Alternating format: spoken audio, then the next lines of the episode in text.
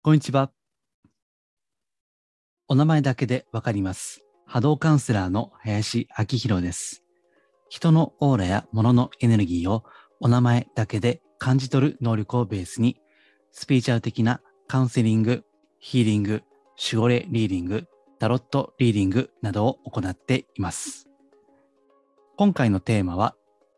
引き寄せの法則で幸せになれない人の心理。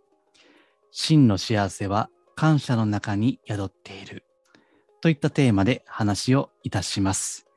え同じ内容のブログ、タイトルも同じものをこの前日にアップしていますので、概要欄にリンクも貼っておきますので、より細かく文字の情報で知りたい方は、そちらを参照してみてください。では、その前にまず、お知らせなんですけども、セミナーを行います。4月の29日、時間は13時から16時、え千葉県の松戸市です。えただ、リアルだけじゃなくて、ズームや後日アーカイブ視聴ですね、え好きな時間にご覧いただけるというこの3通りでご参加いただけます。えタイトルは、人生を最高に輝かせる祈りを深く知るセミナーです。こちらでは祈りについてですね、宗教とか思想、信条とか立場を問わず、共通するものを考えてみたいといった内容です。祈りというと何か願い事とか、あるいは今回のテーマである引き寄せ、それを成就させるような、そういったのも祈りに含まれるかもしれませんけども、私がお話ししたいのはですね、自分の心を、魂を深めていく、浄化する、そういったですね、もっと根本的なことを考えたい、そういったセミナーとなっています。ご興味あれば概要欄にですね、ご案内載せておきますので、ご興味あれば覗いてみてください。はい。それでは今回のテーマですね。引き寄せの法則で幸せになれない人の心理。真の幸せは感謝の中に宿っていると。もうこのタイトルが全てなんですけども、えー、よければこの後も聞いてみてください。えー、まずですね、前回のちょっと振り返りをしたいんですよね。え前回は人生の意味についてですね、ちょっと小難しかったかもしれませんけども、考えてみました。まあ、結論だけここで復習がてら言っておきますと、人生に意味はあると思う人にとっては人生に意味はあると。そして、人生に意味はないと思う人にとって人生に意味はないと。ね、あの非常にこう喋ってみると単純なものなんですけども、まあ、要約するとこういうことなんですね。ただ聞いたら当たり前な感じがするかと思いますけども、これね、これめちゃめちゃ大事なんですよ。これが本当に分かれば、まあちょっと怒る人いるかもしれませんけども、まあさっきの祈りのご案内にもなるんですけどね。えどんなこう宗教とか神仏とか信仰がなかったとしても、もうこれだけ腹に落とせばですね、おそらく救いっていうのはあるんだろうなというふうに思いますね。えそれぐらいですね、非常にこれは大事なことなんですね。はい。まあ私はあの、なんか前回も言ったんですけどね、人生に意味はあると思いととっては意味があると。いや、これはね、本当不思議なことだなと、今喋っていても思うんですけども、まあ、ぜひですね、これに共感していただける方がいらっしゃればいいなというふうに思っています。はい。で、これちょっと後でも、あの、若干、こう、引用しますんでね、初めにお伝えをしておきました。はい。ではですね、今回のテーマに入っていきますけども、よくですね、私、あの、かつて、占いの組織、ある組織にいたことがあるんですね。で、その時ね、あの、勉強がてらですね、あと業界を知る意味でもですね、いたわけなんですけども、そこではですね、まあ私が集客しているわけじゃないので、その、いわば占いの運営会社が広告を打って集客をするわけですよね。で、まあその、やはり広告も一つの、まあエネルギーというか波動ですからね、そこに同調してお客様がご相談者の方がいらっしゃるということなんですよね。で、よくある、こう、なんていうかな、よく言われることがありまして、その占いのね、そんな時に。それは、まあ、今回のタイトルでもありますけども、幸せになりたい。ですね。まあ、この言葉は本当よく言われるんですよね。それはね、あの、幸せになりたいから、そういった占いにも行くわけじゃないですか。もうね、幸せが絶頂なのにね、なかなか占い行くって、まあ、あの、意識すごい高い人は、幸せなんだけども、なんかその確認ですね。方向性の確認として、うん、あの、利用されることはありますけども、まあ、ほとんどの方がですね、幸せになりたいと。逆を返せば、今、幸せではないということですね。そういったこうニーズを持って占いに行かれるわけです。それをこう運営側もですね、もちろんそのニーズというのは分かっているわけですから、まあ、いろんなその占いコンテンツも電話占いとかね、いろんなものがありますけども、まあ、そのキャッチコピーですね。宣伝文に多いのが、あなたの幸せになるお手伝いをしますと。ね。あの、こういった、まあ、そりゃそうですよね。幸せになりたいと思っていくわけだから、じゃあ、そのお手伝いしますよというのは、これ当然のことですよね。で、そうやって、あの、お越しになる方ですから、やっぱりどうやったら幸せになりますかと。いや、私って幸せになれますかというですね。これはもう定番で出るんですよね。ただですね、まあ私はあの、その時から、なんて言いますかね、あの、まあ、今、今みたいな感じで、あの決してこう安易に答え言わないというか、考えていただくような、そういったアプローチをしていたんでね、当時から。ですので、そういった時は、まあ、必ずですね、もうほぼ条件反射的に、えっと、今幸せになりたいとおっしゃいましたが、あの、あなたにとっての幸せって何ですかと。ね、あるいは、まあ、どういった時に幸せを感じますかとかね。あるいは、その幸せというのは、今おっしゃったその幸せっていうのは、えー、自分にとっての本当のものですかと。その誰かと比較したいね。その人が、親が、世間がこう言ってるから、それが幸せということじゃなくて、本当に自分の心の内側から出てるもんですか？みたいなね。えー、そういった、もうこれ、占いじゃないですよね だからね、あの、カウンセリングに近いことをもう当時からやってたんですよね。今はまあその延長でやってるわけですけども。ですから、まあ占いじゃないんだけども、やはり、うん、何が自分にとっての幸せかということが分からなければ、ね、まあ要は目標がこう定まらなければですね、まあ目指しようがないわけですから。そして幸せっていう言葉はですね、本当ね、ふわっとしてるんですよね。なんか幸せになりたいとかね、なんかその曲でもあるじゃないですか。幸せになろうよ、みたいなね。でも、結局、ちょっと、まあ私はちょっとへりくつの部分があるんで、まあ突っ込んでね、あの考えるわけですけども、まあちょっと何言ってるか分かんないなと思うんですよね。なんとなくいい感じがするけども、具体的に何なのか分かんないという、この幸せになりたいということですね。さあ、この幸せになりたいと思ってね、例えばスピーチャル業界では引き寄せの法則というのがあるわけですよね。まあこれももうよく言われますよね。幸せを引き寄せる。えー、具体的には、お金だったり、パートナーシップだったりですね。うん。だからその中には、あの、それが手に入れば幸せになれるといった当然ですね。まあ、これは当たり前ですよね。うん。そういったのがあるわけですけども、ただ、えー、原則というのがあるわけです。まあ、人生の原則ですね。まあ、それはよく言われることであるんですけども、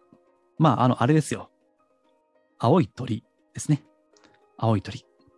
えー、それのエピソードで言われている通りです。えつまり、幸せは求めれば逃げていくということですね。うん。まあ、これはあの、前回の人生の意味ということにも、まあ、通じる内容ではあると思うんですね。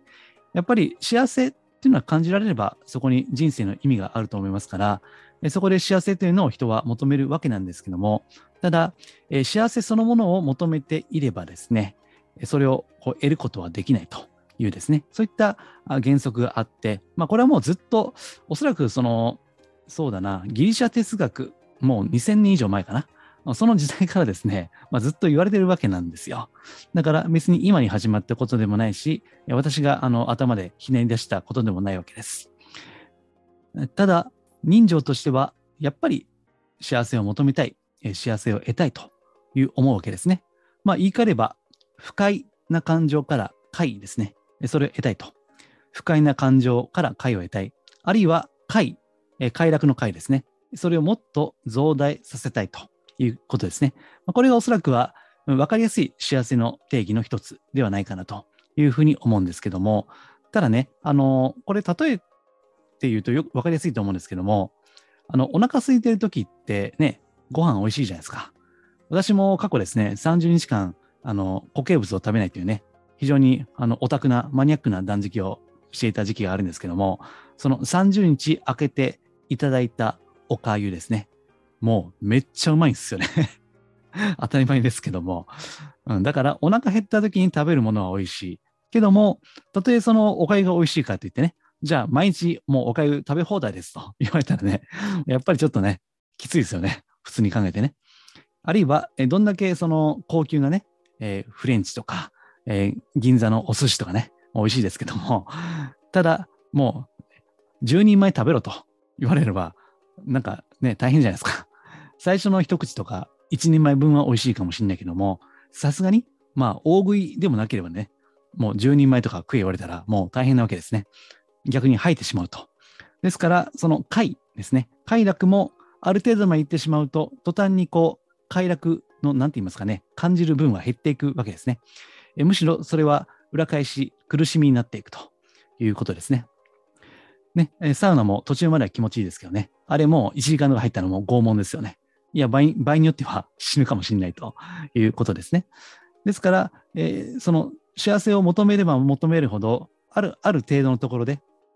えー、それこそ樽を知る。ね。えー、ほどほどで満足すればいいんだけども、ただ、まあ、なかなか満足はできないと。まあ、これがもう人間の、こう、生身の人情かなというふうに思うわけです。でそこで、えー、さっき言った引き寄せの法則なんですけども、まあ、これね、時々、あの、この音声でも言ってはいるんですけど、まあ、あの、これ、えー、毎回聞いていただいている方は復習として聞いてください。えっと、この引き寄せの法則というのはですね、あの、まあ、別にいいんですよ、求めるのはね。けど、そこに、例えば、足りないとかね、その、劣等感とかね、要するに自分は何か欠落していると言ったものを抱えて、そして引き寄せたとしてもですね、なかなか、あの、一時的には、その幸せになれるかもしれないけども、まあ、ずっと続かないんですよね。まあ、いわばそのバケツに穴が開いていって、まあ、一時的には満たされるかもしれないけども、まあ、どんどんこう抜けていくということなんですね。で、えー、いつもあの私、普段のカウンセリングでですね、まあ、これ収録しているこのちょっと前もあったんですけども、え、この占い師は信用できますか？とかね、え、このスピーチャルカウンセラーとか、まあ、スピーチャルを仕事にしている方ですね、え、この方は信用できますか？といったご相談というのは、まあ、よくあることなんですよ。まあ、私の得意分野ですね。まあ、そもそも、まあ、お前が信用できるのかっていう話はさておきですね。あの、ご相談はあるわけです。で、その中には、引き寄せというのを、まあ、そのセミナーのコンテンツとか、あるいはそのカウンセリングとかね、それをこうビジネスとして活動されている方もいらっしゃるわけですね。えー、そういう方、まあ、これは典型的な例であって、全員ではないんですけども、まあ、本当に分かりやすい例を申し上げると、まあ、これ実際にあったご相談ですけどね、あの、引き寄せの、この魔法の引き寄せとかね、奇跡の引き寄せとか言ってですよ。例えば、えー、素敵なパートナーシップを引き寄せましたとかね。あるいは、えー、すごい、えー、高級な家とかね、えー、高級な車とか、えそういったのを引き寄せましたということで、えそれをですね、えブログにこう写真とともにアップしてると。で、もう満面の意味でですね、こう、車にこう手を乗せてね、こう、やったれみたいな、やったったれみたいな 感じで やってるわけですよ。で、えそういったのを見て、えこれをご覧のあなたも、私のこのメソッドで、この魔法の引き寄せ、これを使えば、こう、あなたも同じように、富も、ね、運命の人も引き寄せられますよと、えそういったことを、こう、まあ、宣伝をされているわけなんですね。まあ、ところが、もう察しがついているかと思いますけども、えそういった方の波動ですね。まあ、いつも言ってるオーラです。まあ、それが、あの、まあ、私がね、これまでいろんなお客様からご依頼いただいて拝見する限りはですよ。もちろん例外はあるんだけども、軒並み、こう波動は重たいことが多いわけですね。で、そのオーラもいろんな種類がありますんで、こうじーっとね、あの、見つめると、いろんなこう情報が得られるわけなんです。ある人はですね、あの非常にこう心に穴が開いているような感じ。えー、さっきですね、バケツに穴が開いてるっていう例えをしましたけども、まさにね、まあそうだな、バケツに穴開いてるというよりは、まあ、ブラックホールみたいな感じですかね。そのオーラのこう中心部ですね。それを見ていくと、まるでこうドーナツみたいにね、真ん中に黒い穴があると。で、そこにこうブラックホールですから、まあ、全ての光をですね、こう吸い取っていくという感じですね。だから、え表向きはすごいエネルギッシュでですね、活動的ではあるんですけども、それはいわば動機が欠乏感なんですね。うん。まあ、これはあのブラックエンジンなんてね、言ったりもします。まあ、黒いエンジンですね。まあ、要は本能的な動機ですね。それがあるから、もしそれで引き寄せられたとしてもですね、なかなか満足に至らないと。あの、引き寄せとかね、あの、よくそれをこう、うまくいったとか成功事例とかありますけども、やはりその中の一つのパターンとしては、行動力があるんですよね。これ考えたら当たり前のことで、あの、この世界、この地球っていうのは、まあ物質の世界じゃないですか。だから、その、なかなかね、思思ったり考えたりするだけでは、パンは降ってこないわけですよ。ね。なかなか難しいところですよね。それは。魔法が使えないんで。ただ、えー、逆にですね、このいくらそういった魔法が使えなくても、やっぱり行動力のある人っていうのは、ある程度その成功は、確率は上がるわけですよね。うん。だからね、結構ね、スピーチュアル業界でも成功しているであろうと思われる方々拝見してると、やっぱね、波動はタフですよ。うん。まあ、これちょっとブログでは今回、えー、書いていませんけども、結構ね、行動的で、うん、まあ、叩かれてもですね、へこたれないような、やっぱりね、バイタリティがあるんですよ。ね。まあ、でもそんな言わんですよね。言いませんよね。そういうのね。だから本当は自分がそのすごい行動してね、えー、引き寄せ的なことをやったのに、それで、まあ、そのよく、その、なんか寝て、寝ながら聞くだけでみたいな 願いかなとか、気運が上がるとかありますけども、あの、ぶっちゃけ実際は行動してますって。うん。まあ、たまにね、たまにとか時々、うん、本当に運の意図がいて、そういった方は何なんか知らんけどもうまくいくんです。それは、あの、ある意味理不尽なんですけど、あそういったのもあるんです。あの、ちょっと前の音声で、カルマ、因果論ですね。それについて何回か解説をしましたけども、まあね、あの、そういった世界もあるんですよ。だから、あの、はっきりでは分かりませんけども、そのね、ご先祖の徳とかね、その本人の徳とかね、あのそういったのもあるんですよ、実際ね。うん、証明はできないけど、私はいろんな人を観察していてあるなと思っています。うん。なんで、そんないろんな要素が働いて、運が良かったりね、引き寄せができたりもするわけで、ただ、まあ、やっぱり行動は普通の人は大事ですよね。うん。だから、あの、基本的にはそういったバリバリバイタリティがあるっていうのは非常にこの3次元の世界においては 重要なことであるという、まあ本当に身も蓋もない現実なことをですね、このスピーチャル系のポッドキャストで言ってるわけなんですけども、まあこういった現実的なことを踏まえて考えないといけないわけですね。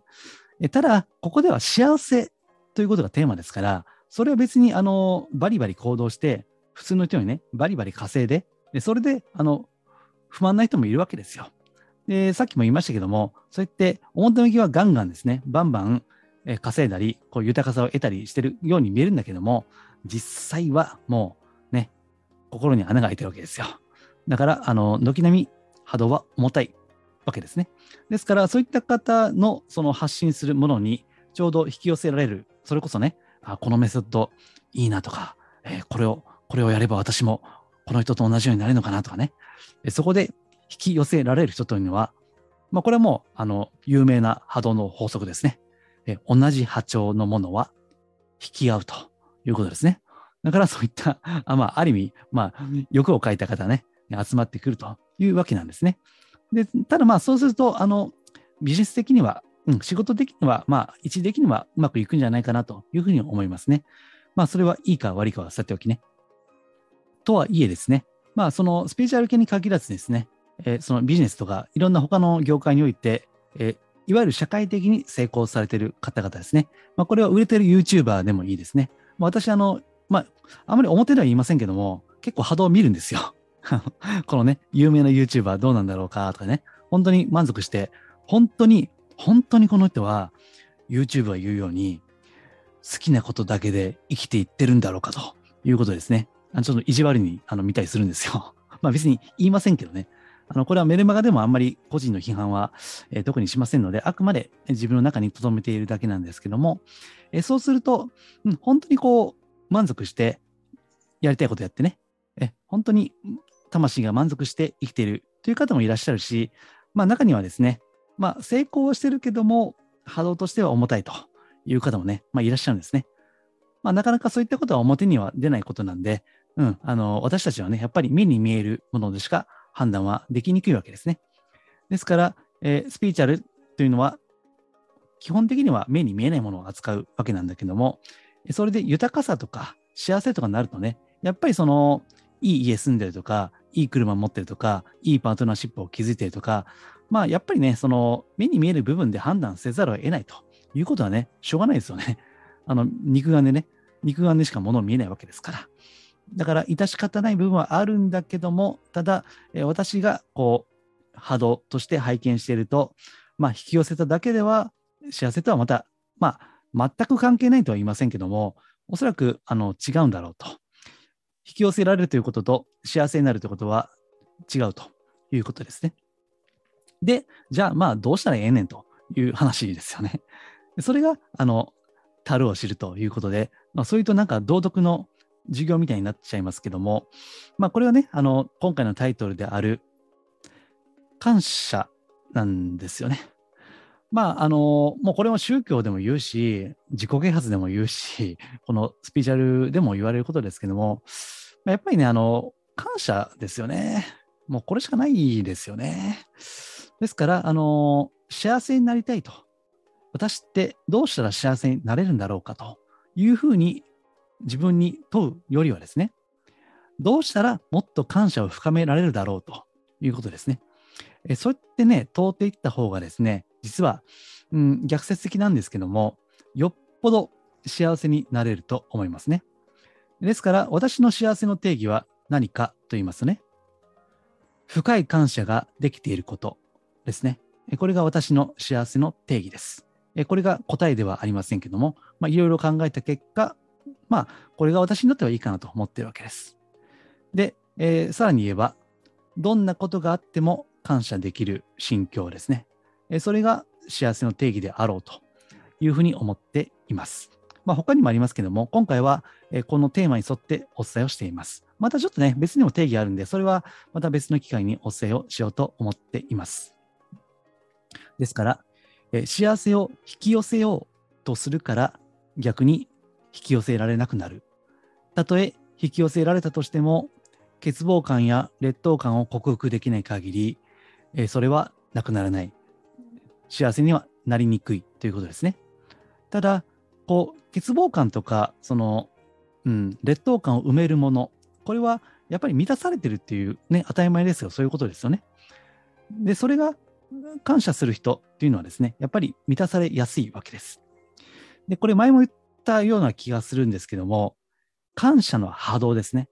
感謝の波動っていうのがあるんです。これ言葉、いつも私、あの、お名前だけで分かりますって言ってますね。あれは言葉で波動を見ているわけです。同じように愛とか許しとか感謝とか、あるいはね、えー、バカ野郎とかこの野郎とか、それも波動が、みんな言葉の波動がね、まあ、言霊と言っていいですね。それがあるわけですけども、感謝の波動っていうのはね、ほんとね、あの美しいんですよ。うん、色で言うと、どんなんかな、これは。まあ、いろんな感じに見えるんだけど、まあ、あえて分かりやすく言えば、金色ですね。金色。人によっては光そのものというかもしれませんが、まあ、あの、これは専門家によって若干見方変わるんですけども、まあ、私の場合はもうゴールドな感じに見えますね。まあ、それだけね、あの、感謝の波動っていうのはいいんですよ。逆に、今思いつきましたけども、幸せという波動ですね。この言葉の波動。うん。まあ、これも悪くはないですね。幸せという言葉の波動ね。ただ、これは、あの、要するに、こう、人類がどういう意識状態でこの言葉を使ってるか。で、それによってその言葉の波動っていうのはある程度決まってくるんですね。ですから、日本では幸せですけども、まあ、英語圏だったらハッピーですよね。まあ、そういった幸せという言語ですね。その波動っていうのは、まあ、悪くはないんだけども、うん、感謝ほどの輝きはないわけですね。悪くはないがうん、感謝の方が圧倒的に波動のレベルとしては高いわけです。ですからね、え繰り返しますけども、あの、感謝の気持ちを深めるということですね。そして感謝の気持ちが深い人は、もう同時にもう幸せなんですよね。え感謝に伴うのが喜びですね。ですから、え普段もそうですよね。何かやっていただいて、それに対してありがとうございますという時ですね。それをやっぱりこう気持ちがこう喜びに包まれているはずなんですよ。え、さらにもっといいのは、感謝されるということですね。え、私もそうですけども、えー、職業柄ですね。もう本当にあの、林さんのおかげでみたいな、うん、良くなりましたとか、眉が腫れましたとか言われると、やっぱり幸せですよね、それが。だから、感謝をする、あるいは感謝をされるということですね。まあ、これはもう他のとこでもたくさん言われていることですけども、まあ、改めてですね、えそういったことを感じているわけです。えそして、えこれ冒頭で前回の復習として言いました人生の意味ですね。えこれをちょっとあのアレンジしますと、じゃあね、あの、まあそんなこと言ったって感謝できるものなんかないよと。もう自分の人生は辛いことの連続で感謝なんか値しないと。ななんか、なんか知らんけども、頼んでもいないのにこの世に生まれてきてね。で、なんか大変な人生だと。まあ、それってあるじゃないですか。人情としてね。あの、決して否定はしませんし、あの、そういった方のご相談も、あの、時々お受けしますので、それやっぱり、こう、この人間の世界にはあるわけですよね。なかなか感謝というのは感じられないということ。ただ、原則して、原則として申し上げると、こういうことなんですね。人生は感謝に値すると思ってにとっては、人生はありがたいものなんですね。そして逆に言えば、人生は感謝に値しないと。ありがたくもなんともねえと。思ってる人にとっては、感謝は、あ人生はありがたくないもの。感謝に値しないもの。ということですね。もうこういったことなんです。だから、あのこれはね、そういう見方をしなければ感謝というのは見えてこないわけですね。だからね、この、さっきも冒頭で言いましたけども、非常にこれ深いんですよね。えつまり、もうちょっとこう論理的に言えばですね、世界は自分が作っているということですね。まあ、これは非常に深い言葉ですね。これが理屈っぽいように感じるようであれば、例えば、まあ、これブログにも書いたんですけども、あのぜひ、まあ、嘘でもいいんで、ありがとうございます。ありがとうというふうに言ってくださいということなんですね。え心がこもってなくてもいいですよと。とにかくありがとうということをこの口癖にしていってくださいと。そしてもし慣れてくるんだったら、ちょっと気持ちを込めてね、えー、ありがとうと、ありがとうございましたと言うといいですよということなんです。で、これはもうあの前回、もう以前もですね、このポッドキャストでも語ったことがありますけども、天国言葉ですね。まあ、有名ですよね。えー、例の斎藤ひとりさんですね。え、あるいはまあ小林正観さんもそうですね。え、ありがとうの魔法ですね。えこれいい本ですよ。あの、私のおすすめの本にもあの載せてるんですけども、ありがとうの魔法です。小林正観。えおすすめの本なんで、もしまだ読んでない方はぜひ Amazon とかで検索をしていただければと思います。えこういったあの言葉を活用するということですね。えあとはですね、あのさっき、えっ、と、祈りのセミナーの告知で、えもありましたけども、え世界平和の祈りですね。え世界平和の祈り。まあ、これも個人的にはおすすめですので、あのそういったね、あの言葉を活用して、えとにかく、え感謝の方面から人生を考えてみるということですね。まあ、これが非常に大事なことです。ただ、まあ、なかなかね、こうは言われても、やっぱりね、あの考えられないことはあると思うんです。まあ、そんなこと言われたってね、やっぱり辛いこと多ければ、ね、感謝ができねえよと、ね、そういったこともあります。だから、まあ、それも、あの、それとの、それは価値観ですし、あるいはその、魂の、その、なんて言いますかね、成長のプロセスでもあると思うんで、やっぱりこれは押し付けることはできないんですね。えー、私、あるいはあのあなたですね、その中にそういった人生を深く生きたいとかね、もっとそれこそ幸せになりたいとか、そういった気持ちが深くなっていかなければ、なかなか、まあ、やってみようという心境にはなりにくいと思います。ただ、そこでえ幸せになりたいえ、それを幸せを目標とすると、ちょっと引っ掛けられてしまうこともあるんで、え幸せになりたいというかは、自分はどれぐらい深い感謝の気持ちを持てているだろうかということを日々、え自問自答するということが、より幸せに近づくこう大きな一歩かなというふうに思います。一部、うん、なんか道徳の授業みたいに聞こえたかもしれませんけども、まあ、そう思われたら恐縮ではありますけども、えー、この人生の意味を深く考えるということで、幸せですね。自分にとっての幸せ、えー、あなたにとっての幸せは何でしょうか？ぜひ、えー、定義されてみてください。そのご参考になれば幸いです。このマジスピラジオは、真のスピーチャルまたは脱お花畑スピーチャルをテーマに発信をしています。より深い案内、情報は、私のホームページ、マジスピの中のメールマガジンですね、無料でやっていますので、よければご登録いただければ幸いです。はい。では、今回は以上です。ありがとうございます。